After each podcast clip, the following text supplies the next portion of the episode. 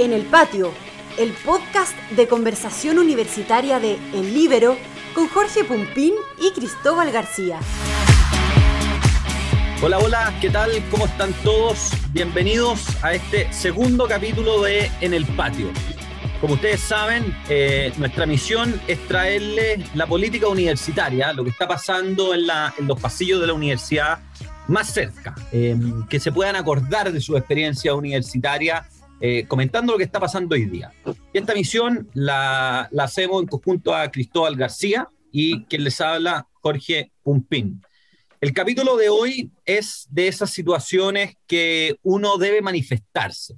Eh, es de esas situaciones en las que uno se tiene que movilizar. Y es de esas situaciones en las que uno jamás debe aceptar que esto se normalice.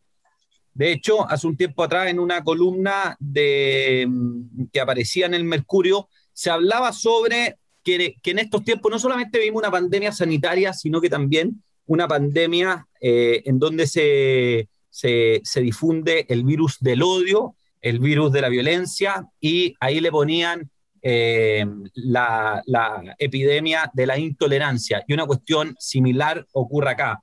Eh, bienvenido, Brian Heavy, quien eh, es ex representante de la Federación de Estudiantes de la Universidad Católica de Valparaíso.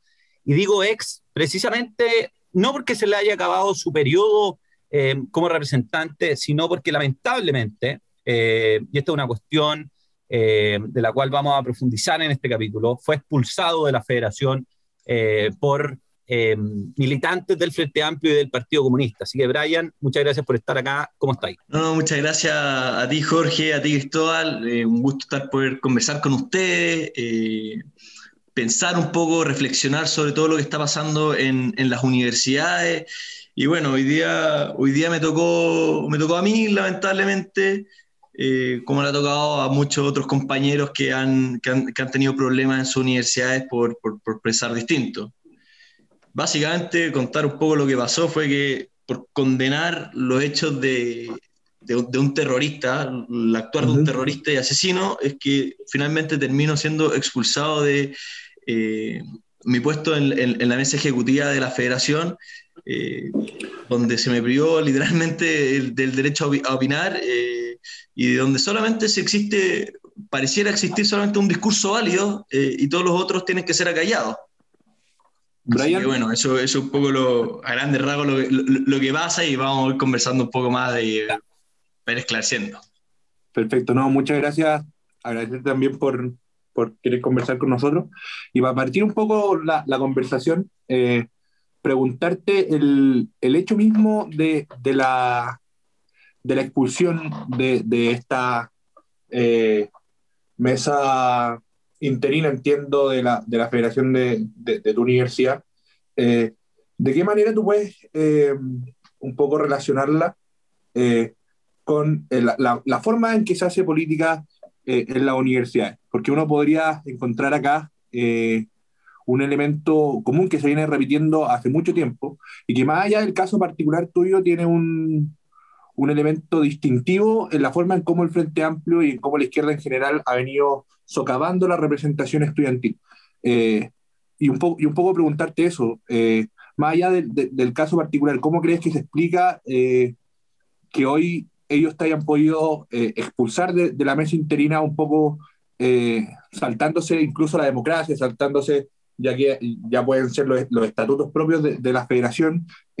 ¿Por qué la izquierda puede llegar y tomar esas decisiones y actuar en este tipo de federaciones como se le plazca? ¿Cómo tú crees que eso se explica? buena, buena pregunta. Esto es una, una, reflexión que uno lleva después de varios años ya en la universidad, viendo que, que siempre pasan las mismas cosas, y no solo en mi universidad, sino que pasa en casi toda la universidad en Chile.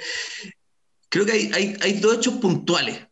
Uno, por un lado, que se instaló un discurso y, un, y una moralidad única en las universidades, en que el discurso correcto, el moral, el, donde por un lado están los buenos, por otro lado están los malos, ese ya está consolidado dentro de la universidad y una persona que se salga de ese discurso automáticamente es la peor persona que exista en el mundo. Eh, lo cual a mi juicio eh, no, no, tiene razón de ser. O sea, creo que las personas tenemos visiones de justicia distintas y lo cual es sumamente válido y creo que tiene que respetarse. Y eso es la gracia de, de, estar en una universidad, poder tolerar, el poder discutir ideas, el, debate democrático y, y, no la autoridad moral por un, por, por, por, por un solo discurso. Y por otro lado, está la estructura propiamente tal de, de cómo funciona la izquierda. La izquierda entendió que fue a pelear todo, fue a, pelear y a tomarse los espacios y a no soltarlos nunca más, en el cual tienen sus estrategias, sus puestos muy bien determinados y cómo estructuran cada uno de los espacios de discusión para ellos siempre apoderárselo. Tienen los centros de alumnos y si alguien les va a rebatir, lo acallan. Las asambleas siempre ocurre que uno se sienta, te, saben quién va a pensar distinto y lo rodean, cuando habla los pifian, los acallan. Entonces, así, con ese tipo de, actitudes matonescas, es muy difícil que un discurso contrario a ellos logre salir, porque claramente uno, una persona va a una asamblea con toda la buena fe del mundo a querer conversar, a querer debatir ideas, pero resulta que cuando te empiezan a pifiar, cuando se te sientan cuatro o cinco personas al lado tuyo y te empiezan a decir facho, oye, eh, pero ¿cómo así eso? Y te empiezan a callar, hoy, así claramente las voces las van a callar y las opiniones disidentes son muy difíciles que, que surjan. Entonces, ahí por ahí yo creo que van la, la, la, las dos líneas de, de, acción. Y bueno, ya después viene todo el tema de la estructura de, de las federaciones que ellos tienen, que ellos manejan y que no, no la sueltan. Tú mencionáis aquí una cuestión que, que, que, para contarle a las personas que nos están escuchando, eh, es algo que, lamentablemente eh, se replica, y yo creo que esto hay que tenerlo en consideración y que, y que, la gente lo sepa, en universidades de Arica Punta Arenas. O sea, la situación que tú viviste de ser expulsado, eh, y, en el fondo tú la vives eh, siendo un estudiante de ingeniería en la Universidad Católica de Valparaíso. Entonces, imaginémonos cómo ocurre y, lo frecuente que debe ser y casos podemos nombrar mucho en, en, en, en, las universidades a lo largo del país. Eh, y, y, ahí yo quiero hacer dos puntos. El primero es que efectivamente eh, en cómo se ha limitado la libertad, eh, en cómo la izquierda en el fondo a, a, a, y hacia afuera eh, es muy lindo porque ellos son próceres de la libertad, pero en realidad eh, es justamente lo contrario. Y, y me quiero tomar la atribución de leer un, un, un, una breve parte de un discurso de Angela Merkel eh, el año 2019 en el, en el Parlamento que ella decía la libertad de expresión tiene sus límites. Y estos límites comienzan cuando se propaga el odio, comienza cuando se viola la dignidad de las personas. Y es precisamente en el fondo lo que hace la izquierda. Eh, uno, el no creer por, por ningún motivo en que las personas somos iguales de dignas y por ende menos van a creer en el fondo que cada discurso tiene eh, la, misma, la misma libertad. Y es precisamente como en tu caso, Brian, eh, y en el mucho de otros estudiantes, no solamente universitarios, ¿ah? acordémonos de episodios como eh, la FUNA a la PSU, el boicot a la PSU, cómo dejó afuera a 27.000 alumnos de entrar a la universidad hace dos años atrás, y cómo eso también era propagado por, por la izquierda secundaria. Entonces, eh, tú, te, quiero preguntar en el fondo, y, aquí abrir la conversación, eh, ¿esto a ustedes les parece que, ya está instaurado en el fondo? O sea, que esta es una realidad que, se vive en, en, el país o que son hechos puntuales? Eh, bueno, buena, buena pregunta. O sea, yo creo que son, es una realidad cotidiana, pero no, pero no creo que esté instaurada al 100%. O sea, todavía hay, hay gente que está dispuesta a dar la pelea y que, y, y que no va a callar ante este abuso de poder. O sea, hay gente que, que todavía le van a los carros en términos coloquiales y dice, oye, ¿sabéis que esto no puede ser así? Esto no es así. Hay, hay discursos disidentes, o sea, ustedes no pueden estar siendo los próceres de la libertad, de la bondad, de los, de los valores y de las buenas costumbres, pero solamente con, con lo suyo, porque cuando cuando pasamos al otro lado y, y, alguien comenta algo que a ustedes no les gusta o que a ustedes no les parece, comienzan los ataques, los descalificativos, las funas, las amenazas. O sea, es increíble eh, a raíz de todo este revuelo que me ocurrió a mí, eh, que claro, porque yo fui, sal, salgo a denunciar este tipo de actitudes y bueno, la, la, represalia que esto tuvo, no solo viendo, o sea, los tweets, o sea, los comentarios los, al Twitter mío, es impresionante y después no te cuento ni los mensajes que me llegan por interno. O sea, esa actitud matonesca creo que no mm. tiene que tener cabida en la sociedad y creo que tenemos que empezar a condenarla y decir que, el debate de ideas está bien, o sea, las personas no tenemos por qué pensar lo mismo, pero siempre hay que mantener las líneas del respeto y, la tolerancia, o sea, no, no, podemos ir a atacar personalmente y, y, pasar a llevar la honra a las personas, la moral de las personas, eh, ni mucho menos su integridad física o intelectual. Yo creo que respecto a eso, y, es muy importante lo que dice Brian, si bien aquí hay una, una, realidad instalada de que la izquierda tiene tomado los espacios universitarios, asimismo hay otra realidad, es que no lo están ganando eh, por su popularidad, sino que lo están ganando eh, porque están instalando una forma de hacer política que está dejando caer en la irrelevancia estos espacios. Y si uno eh, lo analiza mirando las cifras, uno ve que hoy los espacios de representación estudiantil están tomados por la izquierda no precisamente porque los alumnos voten por ellos, sino porque la gente no está votando, porque la gente dejó de confiar eh, en la representación estudiantil como, por ejemplo, un medio para solucionar los problemas que hay día a día en la universidad. Yo creo que ahí donde se abre el espacio y ahí donde eh, es importante que existen personas como tú, Ryan, de, eh, que asuman el desafío de decir, ¿sabéis que aquí hay una pelea que hay que dar? Y esta pelea ni siquiera consiste, creo yo, y ahí es donde sale una posibilidad que, que, requiere obviamente de mucha valentía, de mucho coraje y, y, de mucha perseverancia, porque no se va a dar vuelta en un año, no se va a dar vuelta en dos años, eh, ni mucho menos, de, de, convocar a las personas que hoy no están interesadas en esto y decirles, ¿sabéis qué? Aquí hay un espacio que es importante, aquí hay un espacio que, que podemos utilizar, eh, no solo para la repercusión que tiene la política estudiantil hacia el país, sino eh, por lo importante que es para el día a día eh, de los propios alumnos universitarios. Si uno lo mira eh, en esa perspectiva, hay mucha gente que te señala eh, que, que, al final un poco en la política universitaria se replican las lógicas que, que, se están dando en la política nacional, cuando yo creo que es perfectamente al revés. hoy vemos una política nacional que se está contagiando de este virus que está instalado en la, en la política universitaria, del matonaje, del no pasar por, por, por debate, sino de, la crítica sin sentido, de la burla, del, desprestigiar las instituciones. Y si, yo creo que si nosotros, los estudiantes, eh, alzamos la voz de frenar eso, es un, es, un, es un, llamado a atención también para que quienes ya están en la arena de la política nacional hagan lo mismo. Y es por eso que es tan importante, por la repercusión que tiene dentro de la universidad y también por la repercusión que tiene fuera. Claro, comparto mucho eso, lo que dice Cristóbal, de que el espacio de, de representación estudiantil ha caído en la irrelevancia. O sea, eh, la cantidad de personas que votan es muy baja. O sea, basta acordarnos del, del, caso de, de, la FECH, que, que votó muy poca gente. La última elección.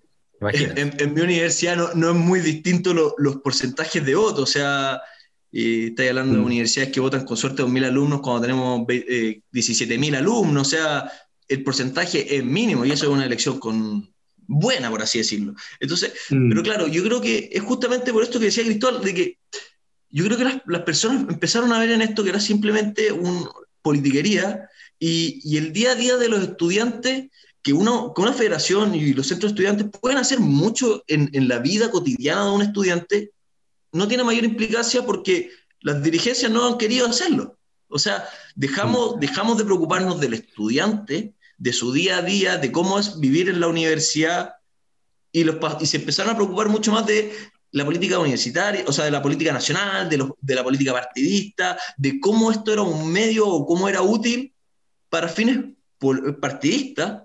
Eh, y creo que eso ya la gente le cansó y empezó a ver, oye, si esto es exactamente lo mismo, no va a cambiar. Y la gente se empieza a restar de estos espacios, se empieza a restar, se empieza a restar. Y así es como se llega a que, nadie les a que, a que es difícil que les discutan y ellos claramente, teniendo esta estructura, la defienden como feudos. Ahora, yo quiero poner una cuota de esperanza en las personas que nos están escuchando. Eh, y en el fondo, jamás eh, la idea de, de, hacer este programa es poner situaciones como la, las de Brian o muchas que ocurren en el país como el papel de víctima, al contrario. Eh, o sea, yo creo que, y lo he visto en el fondo, o sea, nosotros con Cristóbal estamos en la universidad y lo vemos, eh, hay una generación de Arica Punta Arena eh, de, jóvenes universitarios que dan la pelea en las universidades más adversas que hay en Chile. y cuando tienen todo en su contra, o sea, tienen un país que está polarizado, tienen profesores, rectores, eh, etcétera, que también están eh, muy polarizados y muy abanderados con, con, consignas de izquierda, y sobre todo tienen una estructura como la que mencionáis tú, Brian, eh, que no solamente se, se es sinónimo de, de, tener representantes de izquierda, sino que también es sinónimo de tener estatutos de izquierda. Mm. y, y, le podemos recordar a la gente, y esto lo comentábamos en el primer capítulo, si no me equivoco, o sea, la, la izquierda lo que ha logrado ser en alguna universidad en Chile es penetrar tan fuerte de poner en, estos estatutos para poder ser representante, tener una serie de características que impiden que personas como nosotros, que creemos en la libertad, eh, puedan ser parte de esto en el fondo. O sea, yo me acuerdo de leído estatutos donde salía que uno podía ser representante solamente si era anticapitalista, feminista y una serie de cuestiones más. Eh, pero a pesar de todo eso, eh, yo sí he visto, y en el fondo aquí está la cuota de esperanza, en personas como Brian y en muchas más, una generación que sigue dando la pelea. Y a pesar de que yo creo que, que Chile vive uno de los momentos más complejos en, en, materia política, en donde la violencia política universitaria, en donde el matonaje, en donde el odio, etcétera, está tan palpable, eh, hay una generación fuerte eh, que está dando la pelea. No sé si, si ustedes perciben lo mismo. Sí, bueno, yo, yo la verdad que eh, comparto, comparto ese diagnóstico. O sea, es cierto que, que, que, este tipo de matonaje viene hace tiempo y, y, bueno, las universidades para mí son un reflejo de la, de, de, de la sociedad futura. Claro. Entonces, claro, son, eh, la universidad es la sociedad en 10 años, en, en 10 años antes. O sea, y eso da también esperanza porque significa que en poco tiempo más vamos a empezar eh, a cambiar la, la, vida política nacional, porque en la universidad sí hemos visto eh, ciertos líderes en, en, universidades, desde, como dice Jorge, desde Arica hasta Punta Arena, eh, que, que, gente que está dispuesta ante la adversidad a levantar la voz y, y no a callar. Y eso genera, eh, hay, hay líderes realmente muy valientes que en universidades muy adversas, mucho más adversas que la mía, eh, han, han, han levantado la voz y eso va generando un, una espiral en crecimiento de que va contagiando más gente, va contagiando más gente. Y, y voy a decir súper honesto, eh, como experiencia personal, es, creo que de las cosas que a uno más le llenan cuando uno le toca dar las peleas en la universidad ¿eh? es cuando uno va a, la, a las asambleas, a, los plenos estudiantiles y levanta la voz y dice, oye, ¿sabes que yo no estoy de acuerdo? Y claro, ahí las miradas feas son lo, lo mínimo que pasa, eh, pero las salidas de, de esos espacios siempre hay una o dos personas que se te acercan y te dicen, oye, eh, qué, qué, bueno lo que dijiste, sabes que yo pienso igual que tú, eh, te banco, y, y, uno, oye, ¿por qué no, no, no, no dijiste o levantaste la mano? Es que no, ¿para qué me voy a meter problemas? Me da miedo. Entonces, pero uno va viendo que, que cuando, empieza, cuando empiezan a ver esta, estas voces, empiezan a salir, más gente se va contagiando y eso es súper esperanzador. Así que yo creo que ese es el camino, eh, seguir eh, apoyando, generando redes eh, para apoyar a, a, a los líderes de, de, las distintas universidades y, y bueno, yo tengo la, la suerte de, de, conocer a varios de ellos y es súper lindo la relación que también que se genera con ellos y el apoyo mutuo que, que, nos damos en cada uno de los espacios. No, efectivamente, ahí, ahí hay un, un móvil que yo creo que, que es muy determinante a la hora de, de poder actuar en política universitaria y que al final eh, puede, valga la redundancia, motivar a quienes participan en esto, que es la indignación moral que se presenta frente a este tipo de actos.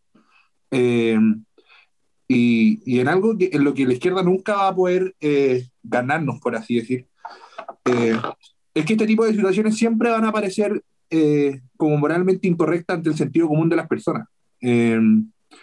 por más que se repitan, eh, si uno las da a conocer y si uno les transmite de una u otra forma a las personas que, y que son la mayoría, que en esto hay una injusticia y, uno se erige como la voz representante de ella, yo creo que, hay un espacio que se puede utilizar, si, bien como decía Brian, muchas veces uno dentro de la misma asamblea o dentro de, de, los consejos de, de representantes uno puede sentir que efectivamente lo que uno va a decir puede traer pifias, puede traer malas caras, eh, mensajes por, redes sociales. Eh, hay muchas personas que no, que no lo van a decir, pero sí están esperando que alguien lo diga. Eh, y al final aquí hay una hora de, nueve, una hora de nieve. Si alguien lo dice, eh, otro se va a alentar a, a, a seguir diciéndolo. Eh, y, y, no hay que perder la esperanza de que, de que eso se vuelva a sumar. Quizás muchas veces te toque más de una vez hacerlo solo. Y, y yo conozco casos de, de, de gremialistas en otras partes de, de, Chile que han tenido que, que formar movimientos casi solos eh, por año, eh, pero lentamente van sumando gente, van sumando gente y empiezan a hacer una, una fuerza política importante que quizás, eh, y aquí es donde yo encuentro que está lo realmente valorable de, de emprender este tipo de, de, desafíos, que quizás no le van a dar para ganar una, una federación, eh, porque eso requiere quizá un cambio en el, en el sistema de representación eh, que es mucho más difícil de conseguir, pero sí para darle eh, representación o voz o incluso esperanza a quienes están pensando que definitivamente no la tenían. y ahí yo creo que también es donde hay una obligación moral de, de uno decir lo que piensa, de uno para hacer frente a, la injusticia democrática que ellos plantean, porque no se trata solamente de que ellos tengan el cargo por, por estar teniéndolo y si lo tienen ellos, no lo tengo yo.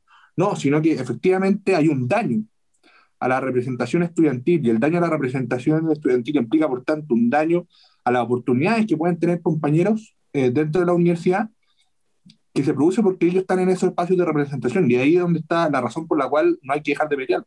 Eh, eh, en efecto, o sea, el, creo, que, creo que aunque uno esté solo, hay que levantar la voz, porque eso va trayendo gente, va trayendo gente, y es súper, es, lindo esto de, de, sobre todo la gente que, que, que, pertenece a un movimiento estudiantil que plantea ideas distintas a, a, las, por así decirlo, hegemónicas dentro de estos espacios, es que uno va viendo que año a año más gente se va contagiando, más gente se va contagiando. Y yo me acuerdo cuando yo entré a la universidad y empecé a ser parte del movimiento gremial, éramos pocos. Eh, y hoy día vemos cómo, y uno decía, oye, pero después de mí, ¿quién va a venir? Oye, ¿sabéis que cuesta conseguir gente? Oye, pero ¿sabéis que hoy día estaba viendo que yo, yo ya voy de salida en la universidad y caros de segundo, de tercer año, pero que están con todas las pilas puestas eh, y que son varios, o sea, son muchos más de cuando yo estaba, o sea, estamos hablando de 20, 25 personas que están dispuestas a dar la pelea, entonces yo digo, oye, increíble, cuando yo éramos pocos y, y vamos viendo este efecto multiplicador en las generaciones, eh, uno, uno, uno, va viendo y dice, estuvo bien lo que hice, o sea, fueron peleas, fueron malos ratos, pero después ve, uno ve para el lado y dice, bueno, eh, eh, hay gente que, que, contagia gente, hay gente que se contagió por esto y, cada vez somos más los que estamos dispuestos a dar la pelea, eh, lo cual me, me, parece, me parece lo más, de lo más noble, por así decirlo. Así que eso, eso es lindo y es también lindo ver esto que, que se genera esta relación intergeneracional eh, en la universidad. O sea, también es, es entretenido ver que yo tengo amigos que son más viejos que yo, un par de años más, y amigos que son un poco más, más jóvenes que yo. Entonces uno dice, oye, en otro espacio que no hubiera sido esto de, de los movimientos estudiantiles, eh, no lo hubiera conocido y son, son amigos de, de batalla y, y, esos son de los que se valoran muchísimo. Así que también ese es otro lado lindo de la historia. Oye, totalmente. Y muchos de ellos también eh, van a estar escuchando este capítulo, Brian, eh, escuchando tu testimonio, eh, tu valentía y sobre todo el, las ganas de, de querer sumar a nuevas generaciones, cueste lo que cueste. En el fondo esto es lo que hemos visto hoy día en este capítulo. Para ir cerrando, en el fondo, les quiero dar un, un, último espacio para pa que cada uno pueda transmitir a, algún mensaje y no alargar a las personas que, que, nos están escuchando. Eh, después pueden decir que este podcast se puede transformar en algo latero, no, sigamos manteniéndolo dinámico. Entonces, eh, te cedo la palabra, Brian, eh, invitado estelar de hoy día. Oye, no, so, solamente dar las gracias por, por, el espacio, por darme la oportunidad de contar un poco de mis testimonios, de, de, poder conversar de lo que está pasando en las universidades. Gracias, Jorge, gracias, Cristóbal. Y nada, pues, mandarle un cariñoso abrazo a todos los, a todos los que nos están escuchando y, y decir, por un lado, que si están en las universidades, se motiven, que no se silencien, que su opinión sí vale y que sí tienen que dar testimonio. Y a los que son más viejos, eh, que ya pasaron por las universidades, eh, decir que, que, no, que no hay que descuidar estos espacios, que, que, una vez que ya uno ya pasa, eh, no, no, se tiene por qué olvidar de estos espacios que tiene que apoyar, que tiene que, que incentivar a que, a que más gente eh, se, se, meta a disputar los espacios de la universidad, porque como dijimos, son un reflejo de la, del, del futuro de la sociedad. Entonces digo, hay que tener siempre ojo. Así que eso, muchas, muchas gracias por la invitación. Gracias a. No, me gustó la, la, la, forma de cerrar de Brian de, de separar el mensaje eh, en dos partes a, quienes vienen entrando a la universidad o que están ahí en el, espacios universitarios, si yo tuviera que decirle algo a esas personas que incluso se ven muchas veces en, en la situación de, de desmoralidad, de, de, de, ese frente que quizás a peleas que muchas veces se dan y no hay ni una posibilidad de ganar, eh, decir que vale la pena. Y vale la pena, eh, y, y, es muy importante entender esto, vale la pena no por el mero eh, resultado electoral, que es muy importante, porque, vuelvo a repetir, es importante que los espacios de representación sean disputados y que ojalá estén utilizados por personas que les van a dar el fin que realmente tienen, que es el de servicio, sino que vale la pena precisamente porque se transmite una responsabilidad generacional de que es importante representar las ideas que, que nos inspiran dentro de los espacios universitarios. Eh, es importante transmitir a los que vienen después de uno Em, que aquí hay, hay peleas que se tienen que dar porque hay una responsabilidad más allá de, eh, de que si uno quiera darla o no, de darle voz a quienes hoy ven cómo se pasa por encima de las democracias en la universidad. Eh, y, cuando uno, y cuando uno sale más allá de si gana elecciones o no, más allá de que si te destituyen o no, más allá de que te hayan gritado o pifiado muchas veces, cuando uno sale y miras atrás, uno se da cuenta que en verdad vale la pena. Eh, y decirle a, quienes pasaron por estos espacios que, que hoy eh, en la Universidad de Tarica a Punta Arena eh, hay jóvenes que están dispuestos eh, a dar la batalla quizás en el espacio más de confort que tiene la izquierda hoy en Chile, que son las universidades.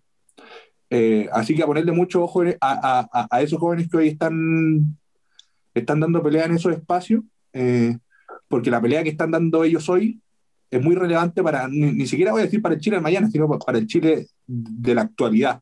Eh, y si los dejamos solos, eh, y si no nos preocupamos de, de, de, poder ayudarlos en lo que ellos necesiten, va a haber una responsabilidad también muy grande de la repercusión que eso pueda tener para, para Chile. Bueno, y efectivamente por eso hacemos este podcast. Eh, en primer lugar, para denunciar eh, de la manera que corresponde este tipo de situaciones, conversando, eh, dando argumentos, mostrando la cara, sin capucha, siendo sincero eh, y, en el fondo, como decíamos en un comienzo, el capítulo de hoy es de esas situaciones en las que uno tiene que manifestarse, tiene que movilizarse y jamás aceptar que esto se normalice. Brian, muchísimas gracias por, por acompañarnos. Cristóbal, como siempre, muchas gracias y nos veremos de nuevo en otro capítulo en El Patio. Que esté muy bien.